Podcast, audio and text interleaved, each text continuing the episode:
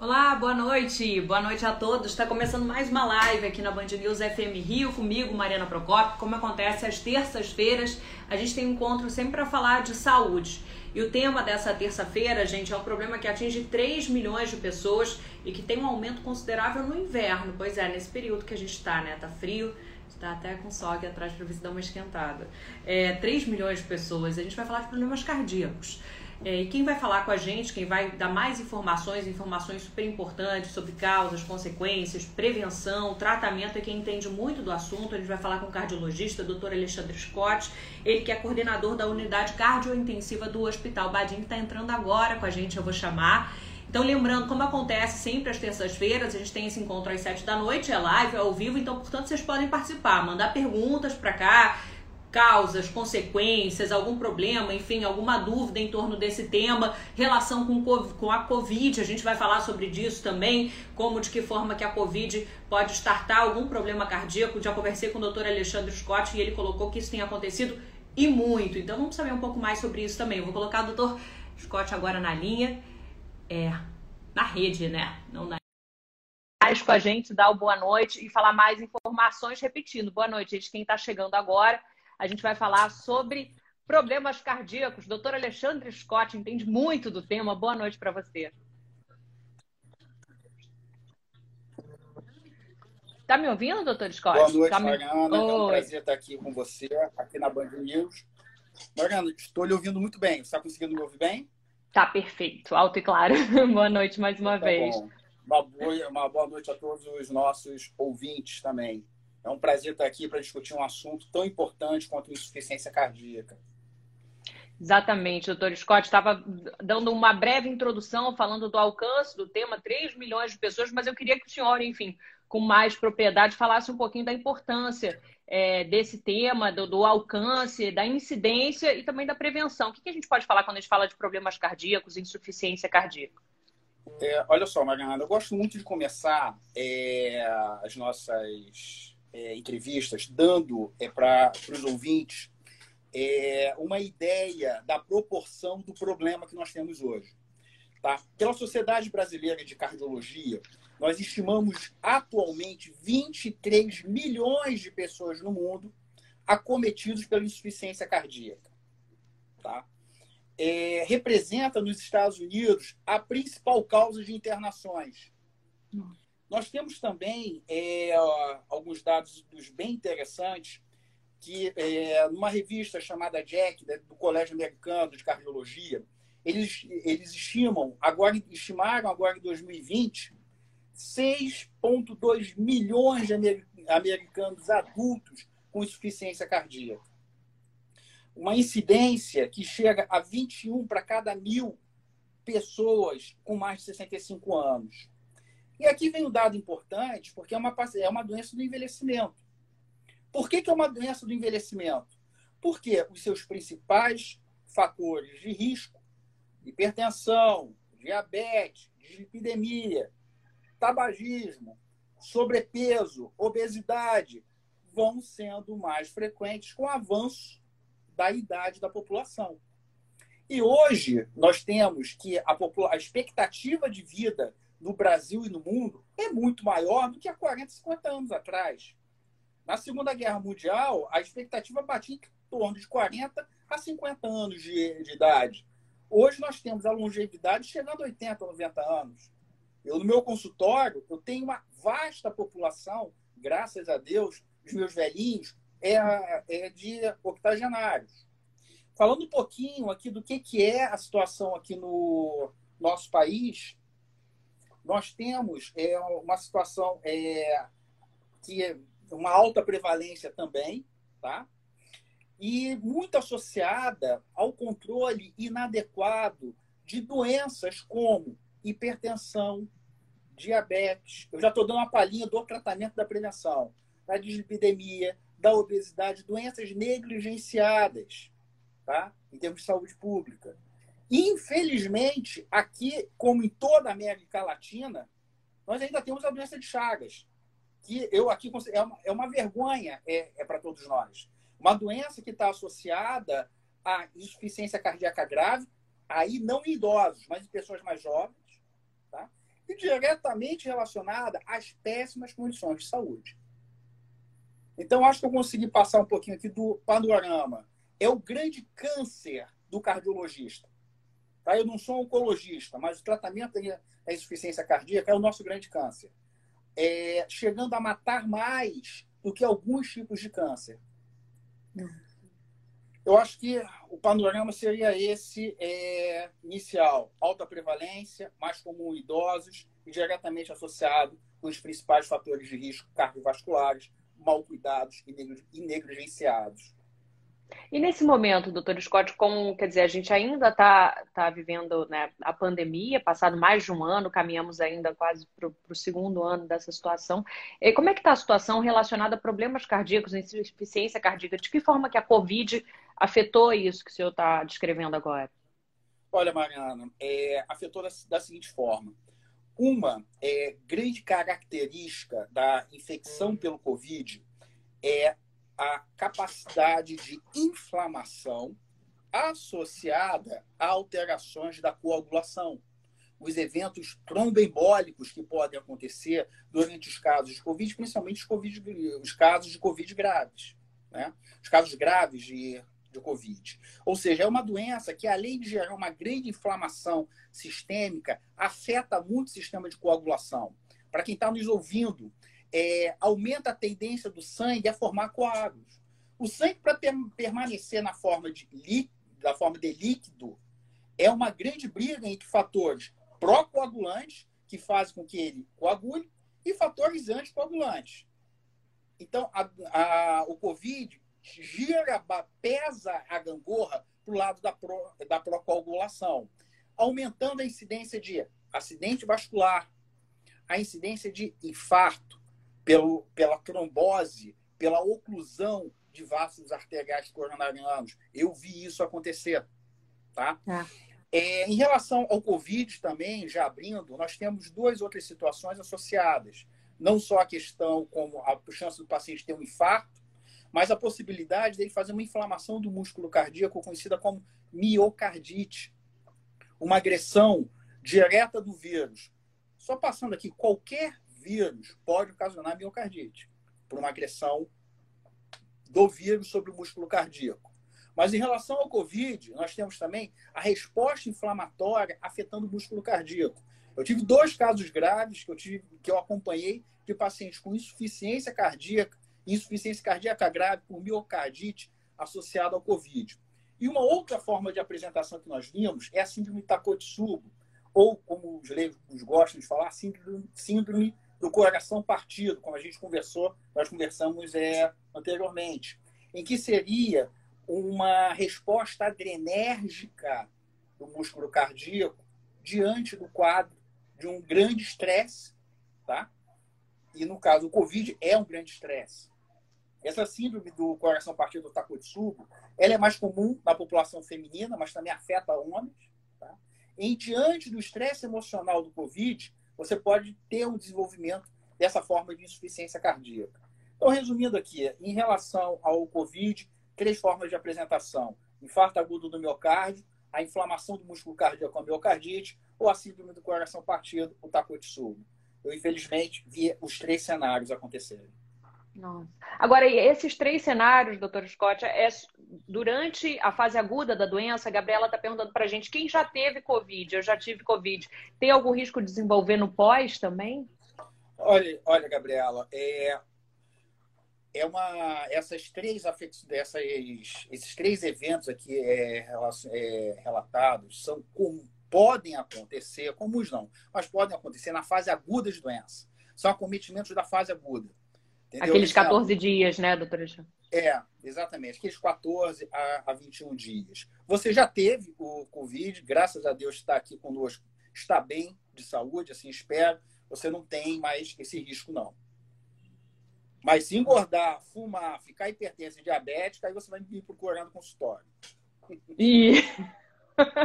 Doutor Scott, então a gente pode entrar agora. Você já deu uns quatro pontos que eu acho que muita gente se identificou, quer dizer, o tabaco, é, ficar a hipertensão, a diabetes. Isso está ligado também. Opa! Está ligando também ao sobrepeso, doutor Scott, também. Mariana, agora eu estou lhe ouvindo muito mal. É, eu vou pegar ali o fone. Enquanto isso, vou deixar a pergunta no ar enquanto você vai falando, que eu vou pegar ali o fone. Eu vou pegar tá bom. Tá, vou, perguntar, é. vou repetir a pergunta. Está ligado ao sobrepeso também, essa questão da, dos eventos cardíacos. Por favor, doutor Olha só, a principal causa de insuficiência cardíaca é a doença isquêmica cardíaca, ou seja, a doença nas artérias coronarianas. A doença nas artérias coronarianas são a principal causa é a principal causa da insuficiência cardíaca. Então, quais são as doenças que levam o paciente a ter doença, doença isquêmica cardíaca, a ter doença nas suas coronárias? Hipertensão, diabetes, dislipidemia, obesidade, tabagismo. Ou seja, o controle dos, dos tradicionais fatores de risco evitam doença isquêmica cardíaca, que é a principal causa de insuficiência cardíaca. Entendam, eu acho que essa pergunta ela é, é, ela é muito legal, é, Mariana, porque ela faz o espectador, o, o nosso ouvinte, entender o seguinte: a insuficiência cardíaca é o evento final de uma série de doenças negligenciadas, maltratadas ou um tratamento com sucesso. Então, a gente tem que entender realmente como um evento final, como a falência do músculo cardíaco em conseguir injetar quantidades suficientes de sangue para atender a demanda dos nossos órgãos.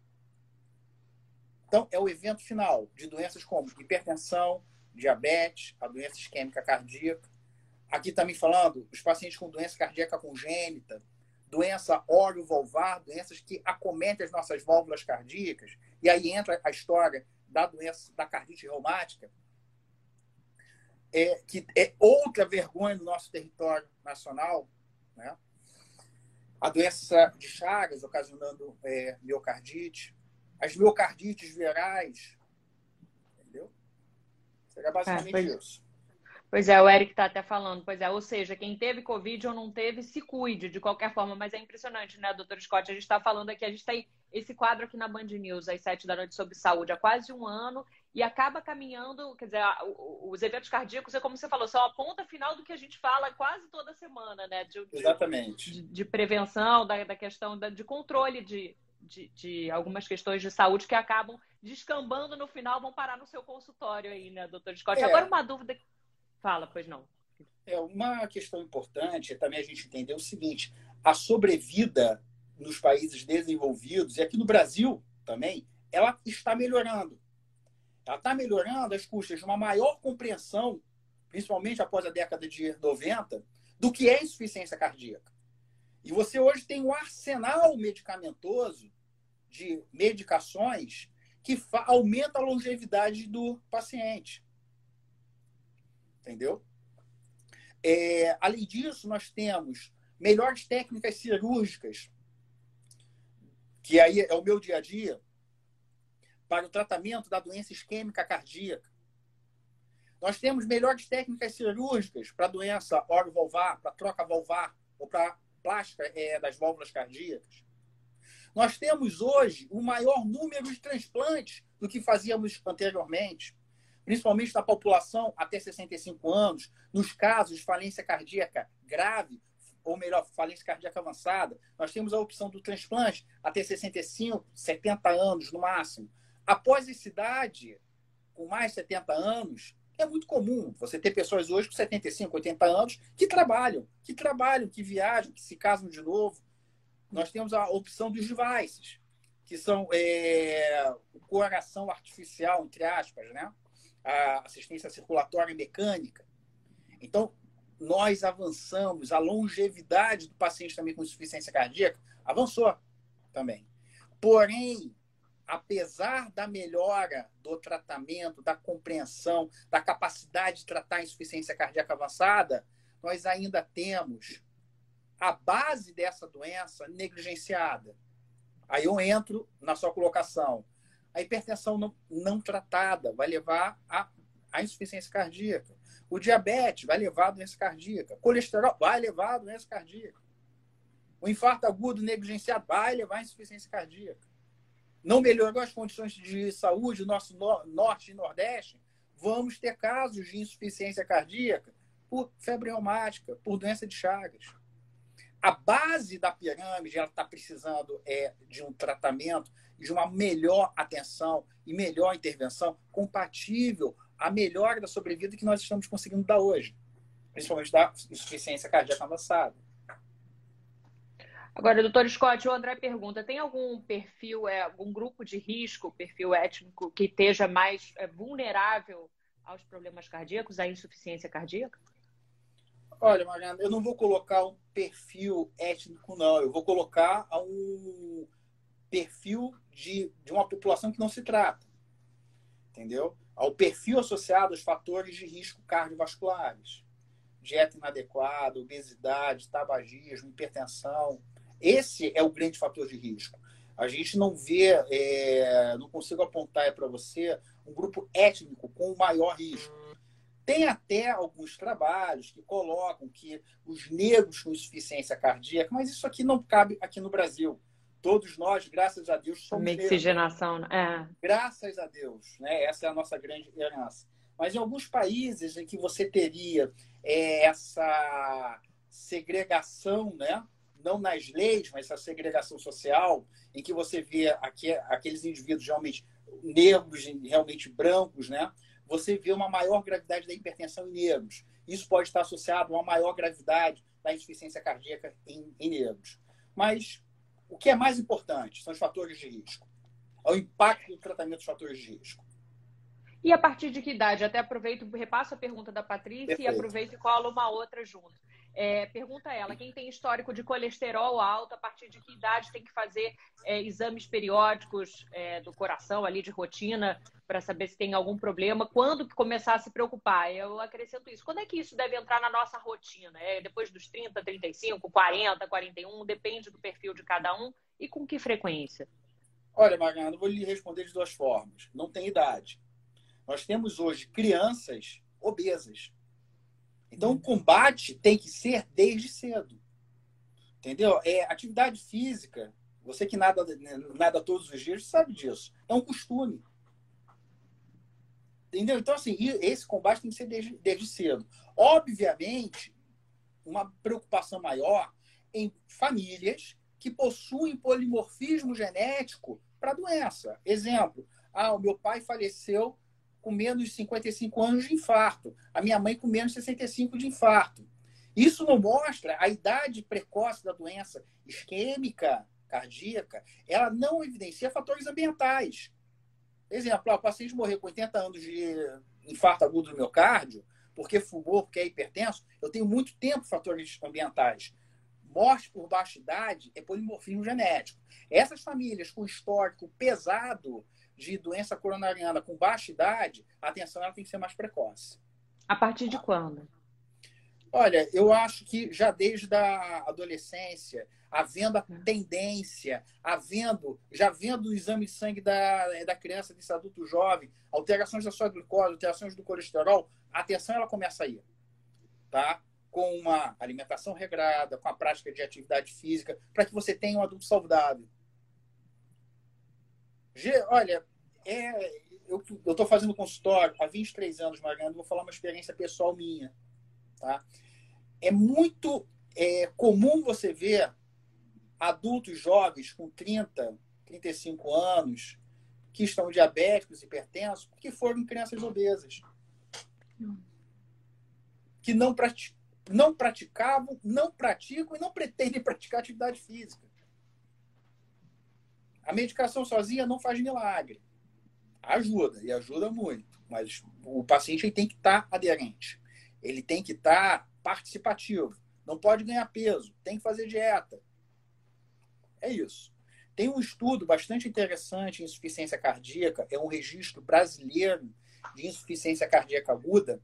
É o, o estudo BREATHE, quer dizer respirar em inglês, que é um registro nacional fantástico Sabe qual é a principal causa de reinternação por insuficiência cardíaca no nosso país?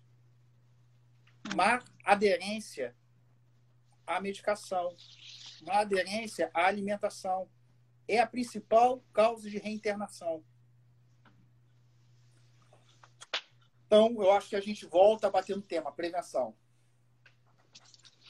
Prevenção, você falou do tripé da alimentação, do exercício físico, e que começa, atenção, pais, eu sou mãe também, estou prestando muita atenção nisso, porque começa aí na infância, o doutor Scott deu um depoimento é, de quem está aí na linha de frente atuando e que atende hoje, ele disse, né, adultos que lá atrás, é, na infância, tiveram uma má alimentação, obesidade, que colhem os frutos, não é na, depois da, que você fica idoso, não, é antes, né? Do, do Scott falou dos pacientes de 35, 40 anos, enfim, até menos. E aí a Patrícia ainda pergunta pra gente, a Patrícia, que tinha perguntado da, do histórico do colesterol, ela pergunta com relação a exames. Além do, do, dos hábitos de vida saudáveis, quais a importância de prevenção dos exames de rotina para a gente detectar alguma suposta alteração? Pode ser detectado. Ela pergunta de um específico angiotomografia. E aí eu aproveito para a gente falar um pouquinho do, dos exames, enfim, quais que o senhor indica, a partir de que idade. É possível identificar a, a insuficiência cardíaca através de um exame desses? Vamos lá. É, a identificação, é, primeiro ela, ela perguntou sobre, o, sobre exames, não é isso? Foi, foi a primeira pergunta. Depois ela saiu um pouquinho, foi para a tomografia, né? Vamos lá.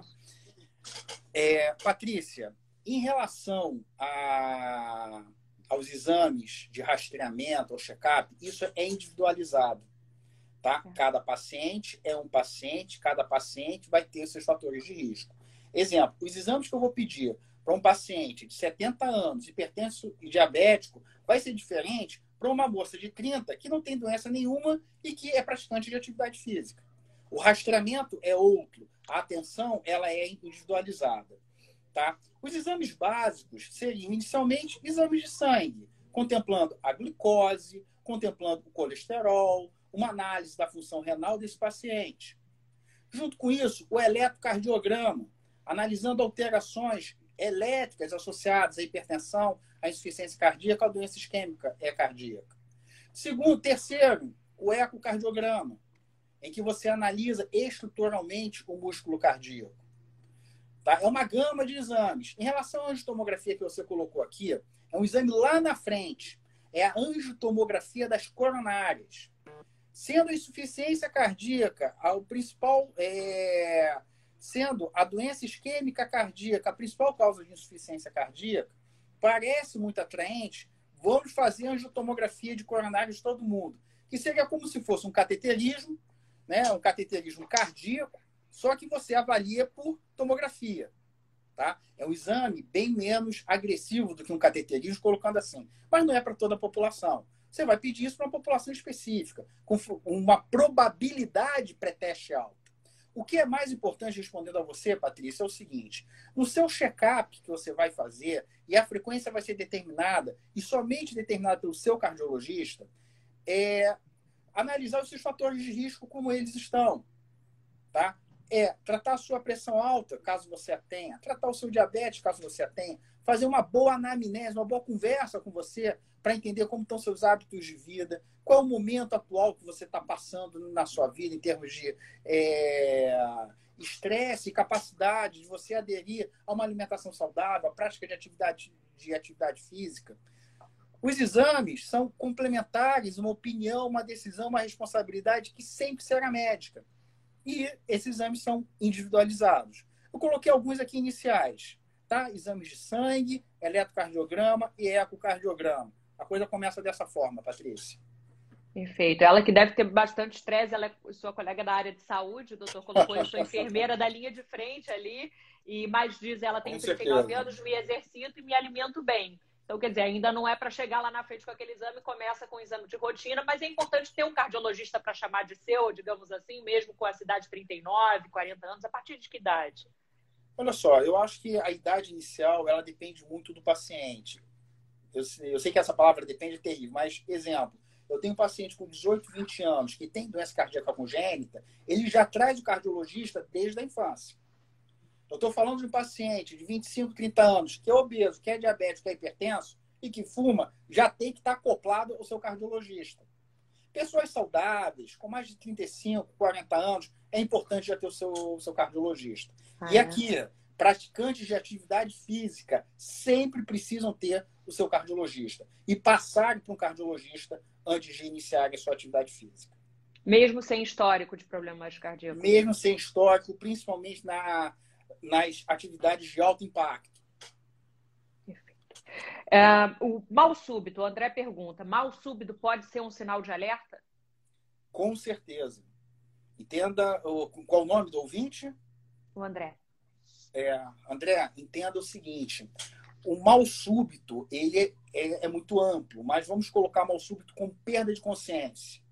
Perda de consciência que, por algum motivo, até prova em contrário, faltou oxigenação cerebral. E aí o sistema nervoso central desliga. E você cai no chão. É sim, é um sinal de alerta. Esse paciente tem que ser imediatamente visto, imediatamente atendido e se buscar o, o diagnóstico. Perfeito. É, deu a resposta e a resposta do sinal de alerta, sim, é um sinal de alerta. É, mais uma pergunta chegando, e aí eu queria falar um pouquinho da questão do inverno, gente, se tem alguma relação. A gente conversou um pouquinho antes, é, fez a nossa anamnese, que jornalista também faz, né, doutor Scott? E, e, falou um pouquinho do, desse clima frio que a gente está vivendo, de que forma que ele impacta esses problemas cardíacos. Mas antes, queria re responder a duas perguntas. A primeira do nosso internauta, que se identifica como AB Artesanato Fino, a gente já faz aí a propaganda do nosso internauta, portanto, mas ele pergunta da Covid aí, doutor Scott. A gente já falou da, da relação né, de eventos cardíacos com a Covid na fase aguda. No pós, você falou, olha, se já leva um tempo, você já está bem, não tem o perigo do, do, do, pós de eventos cardíacos, mas ele pergunta do cansaço. Você tem tido algum tipo de, de demanda desse tipo, de, de pacientes que relatam cansaço no pós-Covid, doutor? Com certeza, Mariana inclusive dos meus pacientes que são internados, eu deixo passar ali aqueles primeiros 15 a 30 dias e eu faço uma rotina com esses doentes. Eu faço uma revisão da tomografia de tórax para ver como está o processo cicatricial, tá? Mas isso eu estou falando de pacientes com injúria pulmonar que tem que ser internado, tá? Principalmente os que ficam em ventilação mecânica. Então, primeira coisa, uma avaliação estrutural, uma tomografia de tórax. Segundo exame, uma prova de função ventilatória, que é, é aquele, é aquele exame em que você, com uma máscara, você respira nessa máscara e você analisa se ficou algum componente restritivo ao músculo cardíaco ou obstrutivo, como uma asma, que é comum você ter no paciente com, com Covid grave. Esse paciente com Covid grave, ele tem que fazer essa avaliação. Porque não é incomum eu deixar esses pacientes com tratamentos, algumas medicações, como se tivesse asma. Alguns pacientes pós-Covid desenvolvem o que nós chamamos de doença pulmonar estrutural. Não é para botar medo em todo mundo, não. São os pacientes que tiveram quadros graves em que você tem que fazer essa avaliação após a alta para ver como que realmente está o processo de cicatrização pulmonar desse doente, vou colocar dessa forma. Excelente pergunta. E é reversível ou não? É algo olha, que na maior parte, está crônico. Olha, vamos lá. É, eu vou lhe repetir uma frase que eu uso com muita frequência. Em relação ao Covid, Mariana, estamos trocando a roda do carro com o carro andando. É, é uma atividade é bem, bem difícil. Hoje nós não temos grandes afirmações tá? Eu não sou pneumologista, mas como médico intensivista, que é a minha segunda especialidade, eu trato pacientes com, com Covid. E o que, que a gente tem visto? É, eu tenho um grande número de pacientes, mesmo que fiquem graves, se recuperam plenamente. Tá? É, eu acredito, e aí é uma definição minha, tá? É uma conclusão minha com base no que eu estou observando, que você tem uma grande chance de recuperação e recuperação funcional muito importante. Tá? É mais a fase inicial mesmo. Mas você tem pacientes que também evoluem para fibrose pulmonar. A proporção disso nós ainda não temos. O que a gente imagina que seja o menor número de casos que evoluem para doença pulmonar estrutural de fato. Bom, é, passando para outra pergunta antes da gente seguir para falar um pouquinho da relação do inverno, a Gabriela já perguntou algumas vezes, ela que é uma amante do vinho, e tem sempre um mito, né, doutor Scott? Eu mesmo confesso que ao longo dessas lives eu já ouvi a questão do vinho é, para a saúde. Faz bem, faz mal, faz bem, faz mal, não é assim, faz bem. Queria saber a sua avaliação para o coração, afinal. O vinho é bom para o coração? É positivo? Vamos lá. Vamos lá. Olha só. É eu sou um grande amante de vinho, inclusive tenho uma adega em casa. Sou suspeito para é, é falar. Mas o que, que nós temos de trabalho científico? Não há nenhum trabalho científico colocando que quem bebe vinho tenha menos morte cardiovascular do que quem não bebe. Não tem trabalho. Isso eu posso falar que não tem. Tá? Eu até adoraria que tivesse um trabalho nesse sentido. O que nós temos que as uvas com maior quantidade de tanino, e temos a uva Taná, tá? é muito conhecida é, no Uruguai, que tem uma alta proporção de tanino, o tanino esteja associado com o colesterol herói, o HDL, ou seja, de aumentar os níveis de HDL. As pessoas confundem HDL com LDL. Colesterol HDL, H de herói, ele é legal se tiver bastante, tá? E o LDL, o colesterol ladrão, ele é ruim se tiver alto, ele tem que estar baixo. Então, o tanino estaria, ele estaria é, associado a elevar os níveis dessa fração do colesterol chamado HDL. Ponto. Se isso vai ter algum impacto na mortalidade cardiovascular, é um outro ponto. Lembrando, deixando bem claro aqui, tá? Consumo excessivo de álcool não adianta nada. Você vai ter HDL lá em cima, mas se você toma vinho e gosta de fumar, seu HDL vai estar baixo, o fumo abaixo do HDL. Se você toma muito vinho, você vai morrer de outras coisas. Câncer, insuficiência hepática, além das questões sociais, né? associadas a, a maior chance de agressão, de acidentes automobilísticos, de destruições familiares.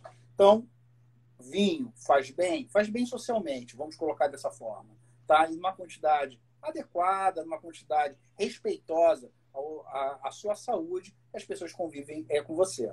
Aí nós vamos realmente apreciar. Perfeito. Aproveitando o Ibala, a Patrícia pergunta do chocolate amargo. Eu acho que ela quer fazer daqueles, né? Hoje em dia você tem 80%, 90% de cacau. Isso também é, tem algo positivo para o coração ou não? Olha, Mariana, eu adoraria dois trabalhos científicos sérios em revistas importantes de grande expressão falando o seguinte: o chocolate, principalmente o amargo, muda a mortalidade. A gente não tem nada em relação a isso. Tá? Adoça a vida com certeza. Tá de respondido para a Patrícia. Agora, doutor Scott, eu queria, para a gente caminhar para a nossa conclusão, falar um pouquinho desse período que a gente está vivendo de inverno mais rigoroso do que o normal é, em todo o país.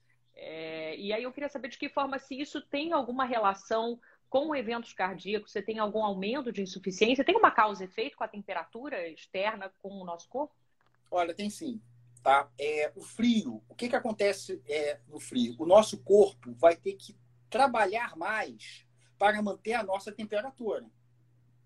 Nesse aumento de trabalho do nosso corpo, vamos colocar dessa forma, eu aumento o consumo de oxigênio pelo coração. E aí o paciente que ele tem ali uma placa obstruindo uma coronária, que em condições normais ele está bem, numa necessidade maior de demanda, maior de trabalho do músculo cardíaco, ele faz uma síndrome isquêmica.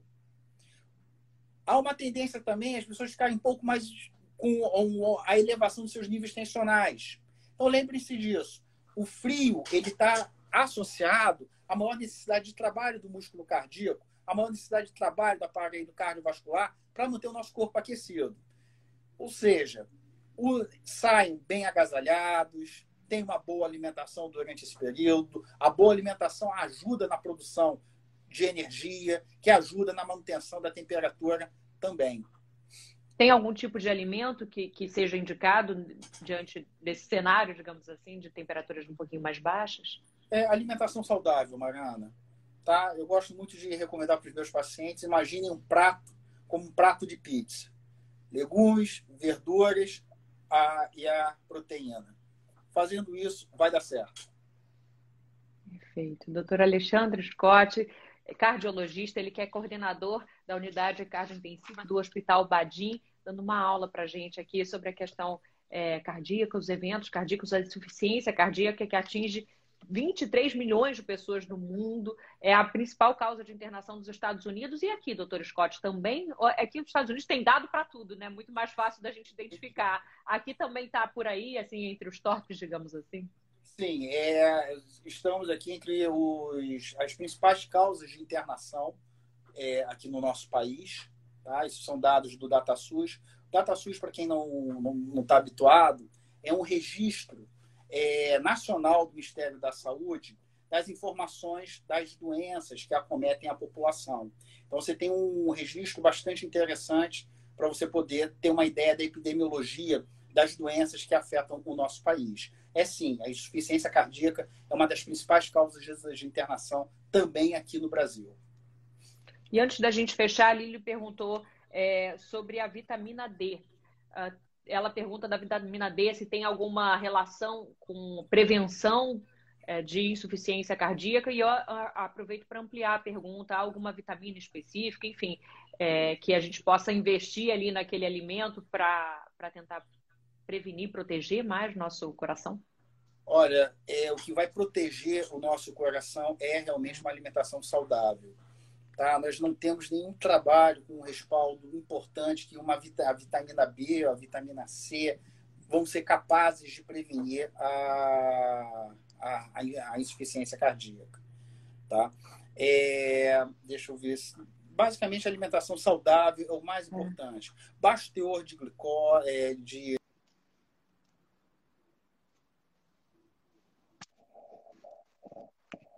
importante nesse momento para prevenção de hipertensão, obesidade, doença cardíaca isquêmica? Todas as perguntas acabam com a mesma resposta, né? Os caminhos levam para o mesmo ali, o, o rio deságua no mesmo mar. É isso, gente. É, é não tem jeito, né? Insuficiência cardíaca é o produto final de uma série de fatores de riscos negligenciados. Hipertensão, diabetes, tabagismo, obesidade, todos vão levar ao mesmo local. Qual o produto final? A lesão do músculo cardíaco e o desenvolvimento da síndrome, que é uma síndrome da insuficiência cardíaca. Para a gente fechar, doutor Scott, com relação ao exercício físico, tem gente perguntando há ah, quanto tempo, tem, enfim, tem alguma orientação para quem quer começar? A caminhada, por exemplo, ajuda realmente? É, o que, que você pode orientar nesse sentido para quem quer começar a fazer uma virada agora? Olha só, para quem quer começar a dar uma mudada de vida, ou então para pessoas como eu, que fazem atividade física, o trabalho aumenta e você para, a pandemia vem e você para e faz atividade física de forma espasmódica, né? Isso é péssimo é, também. O que eu recomendo é que você respeite seu corpo. O que eu recomendo é que você faça uma avaliação cardiovascular antes. Ah, eu quero fazer musculação. Ah, o professor de educação física está ali. Mas é importante você levar para esse profissional como que você está. Eu peguei, tem mais ou menos umas duas semanas, um colega meu é da academia, aparentemente uma pessoa saudável, de 42 anos, pressão 18 por 10 no consultório. Nossa. E estava solto dentro da academia. Uma bomba relógio ali, né? Exatamente. Então, antes de começar, faz a coisa direitinha, ou seja, faça avaliação cardiovascular. Não é nada, não é nada complicado, é uma, uma coleta da sua história de vida, avaliação da sua pressão arterial, para ver como estão os níveis tensionais, ausculta cardíaca, para ver se você tem algum sopro, alguma alteração cardíaca que você desconheça, e, na, em alguns casos, um eletrocardiograma para você ficar realmente tranquilo. Não custa nada, gente orientações preciosas, vão ficar salvas, gente, essa conversa, essa aula com o doutor Alexandre Scott aqui no, na, no Instagram da Band News FM Rio, para quem quiser compartilhar depois, vão estar tá salvas aí, vai estar tá salva essa live. Doutor Alexandre Scott, cardiologista, coordenador médico da Unidade Cardiointensiva do Hospital Badim, muito obrigada por mais essa live, doutor Scott, a gente te aguarda para a próxima. Olha, Mariana, agradeço você e aos ouvintes a oportunidade de estar aqui discutindo um assunto tão importante quanto à insuficiência cardíaca e tão prevalente no mundo e no nosso país. Tá bom? Uma boa noite a todos, tá? Boa noite, doutor Scott. Boa noite, gente. Lembrando que terça que vem tem mais, sete da noite, sempre uma conversa sobre saúde com alguém fera no tema, assim como o doutor Scott. Tchau, boa noite, excelente semana. Boa noite, doutor. Boa Você noite também, Mariana. Tudo de bom. Tchau. Tchau.